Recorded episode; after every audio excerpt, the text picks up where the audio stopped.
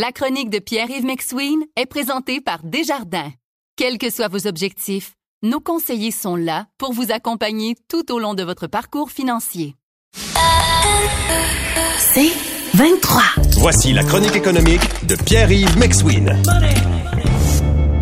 Salut Pierre. Salut Patrick. OK, tu veux nous parler de Mastercard et de Visa. Oui, Patrick, tu as été comme moi euh, exposé aux publicités depuis des décennies. Mastercard, Chica Chick ou bien Visa, on prend ça partout. Ben, c'est un oligopole, disons-le. C'est une situation économique où tu as des joueurs qui ont une position tellement dominante dans le marché qu'on n'a pas le choix de faire affaire avec eux. Je te donne un exemple. Toi puis moi, on veut partir une carte de crédit. On va appeler ça McSween Lagacé, OK? ML Card, OK? Essaye demain matin de rentrer dans le système. T'es pas dans les premiers à avoir établi le système. T'as pas la masse critique. T'as pas les moyens. Tu peux pas entrer dans le marché.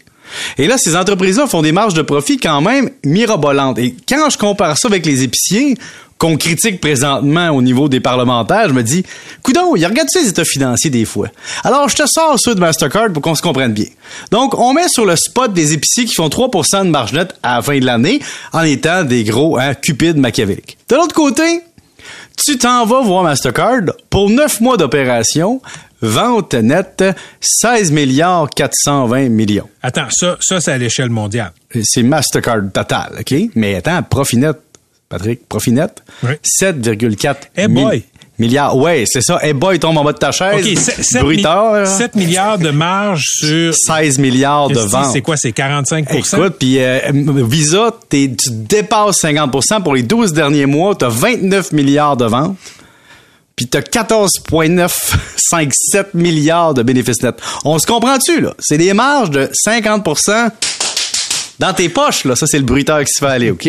Mais là, quand on comprend ça comme faux, où prendre cet argent-là? Faut comprendre deux affaires. Visa et Mastercard font de l'argent sur l'interchange, c'est-à-dire sur les frais de transaction. Que tu vis, que tu meurs, peu importe, on prend ton chiffre de vente qui sont passés sur la carte de crédit, on te charge des frais. Pendant ce temps-là, le commerçant, lui, essaye de faire du profit en opérant tout ça, mais les deux gros joueurs avalent une portion. Au Canada, en 2018, nos autorités gouvernementales ont dit à Visa et Mastercard, écoutez, accepteriez-vous un pacte de 5 ans?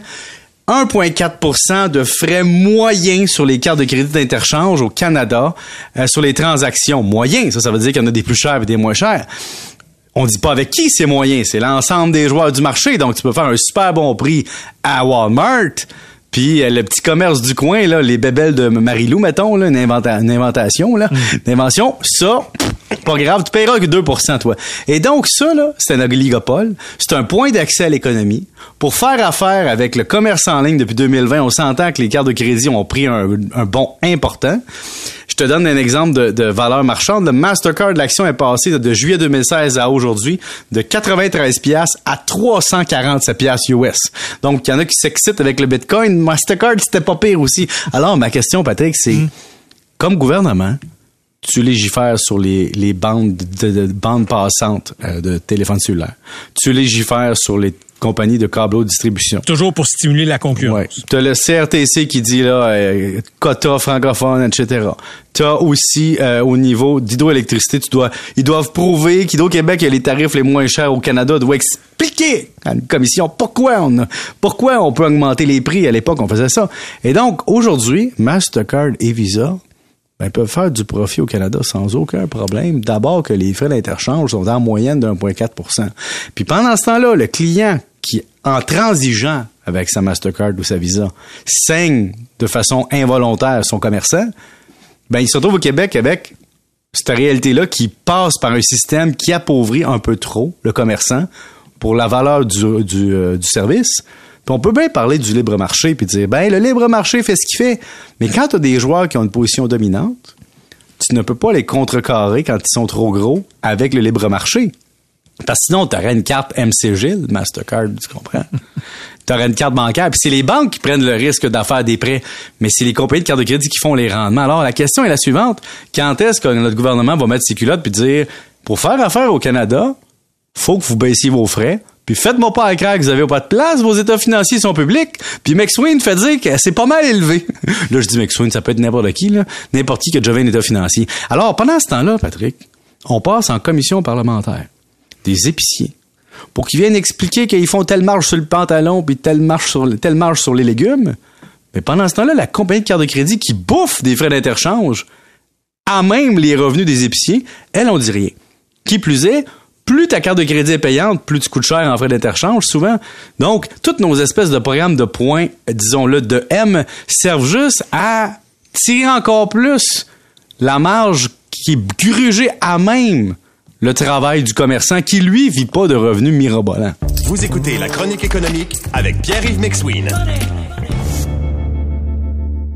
Ici Patrick Marcelet. Dans la deuxième saison de mon balado Relève-toi, je reçois des personnalités d'ici qui ont su se relever après de difficiles épreuves. Cette semaine, Patrick Marcelet reçoit Geneviève Rioux. Il y a tellement eu plus d'hommes qui m'ont tendu la main après ça que d'hommes qui m'ont fait mal dans ma vie. Je veux pas laisser les hommes qui blessent gagner. C'est pas supposé d'arriver une fois, encore moins deux fois. Qui garantit que ça arrivera pas une troisième fois? Relève-toi, disponible dans la section balado du site web de votre station Cogeco Média. Présenté par les Centres de prévention du suicide du Québec. OK, tu veux aussi nous dire qu'en 2023, euh, Pierre-Yves, c'est peut-être pas le temps de changer de maison. Oui, pourquoi? Mais parce que là, tu sais, tous les gens qui ont des maisons présentement, on, on sont peut-être pas venus au terme de leur contrat hypothécaire. Puis ils ont peut-être ven- vendu leur maison récemment en disant, on achète une plus grosse, on se sépare, on change de ville, on change d'emploi, on a le retour à la terre, comme Plume la traverse. Oui, nous avons le soleil, tu comprends? Et là, ils arrivent dans leur nouvelle maison, puis là, le banquier il dit, attends une minute, là. Euh, nous autres, on n'accepte plus vraiment ça, là, les transferts entre ta maison que tu avais puis ta nouvelle maison. Donc, tu payais 2% Là, c'est rendu 5,5 Ah oui, puis en passant, Patrick, aujourd'hui, c'est le 6 décembre, effectivement, pour l'anniversaire de Polytechnique. Mais c'est aussi la veille d'un autre anniversaire important, qui est euh, la réunion de la Banque du Canada pour augmenter le taux directeur. Donc, demain, il se pourrait que le taux directeur augmente encore sur le taux variable, donc, par conséquence, qu'on paie encore plus cher pour nos prêts hypothécaires à partir de demain. Là, le taux préférentiel des banques est à 5,95. Ça se pourrait que ça monte encore demain. Ça se pourrait qu'on prenne une pause, mais on dit que d'ici 2023 ou la première moitié de 2023, on- laisse sous-entendre qu'il va y avoir une autre hausse. Donc, Patrick, avant de vous lancer dans la vente d'une maison puis vous dire on va acheter une nouvelle maison, pensez-y comme faut. Au lieu d'acheter une maison avec une chambre de plus, peut-être mettre deux enfants dans un lit superposé, ça peut valoir la peine comme investissement. Ouais, euh, sauf que des fois, t'en as un qui réveille l'autre. Ah, mais il y a un autre moyen encore moins cher que ça, Patrick. C'est quoi? Euh, OK, tu t'en vas chez Jean Coutu ou n'importe quelle pharmacie, t'achètes un pot de 100 bouche-oreille. Tu y mets ça dans les oreilles, ça t'a coûté 20 pièces. Ah, des bouchons. Ouais. Fait que donc, tu mets ça dans tes attends, oreilles. attends, wow, wow. C'est une inventation, Ah, ça, oui. encore. Excuse-moi, mon langage à ce soir As-tu- bifurque un peu. As-tu déjà essayé de mettre des bouchons dans les oreilles d'un enfant, toi? J'ai travaillé trois ans dans une usine, Patrick. Tout bouchon rentre dans une oreille quand t'as bien de la volonté. Ah, Il y a aussi pas faire d'enfants sans hein? OK, bye! OK. Je pensais que t'allais dire aller à la pharmacie acheter des condoms. Merci- Salut! Merci, Pierre.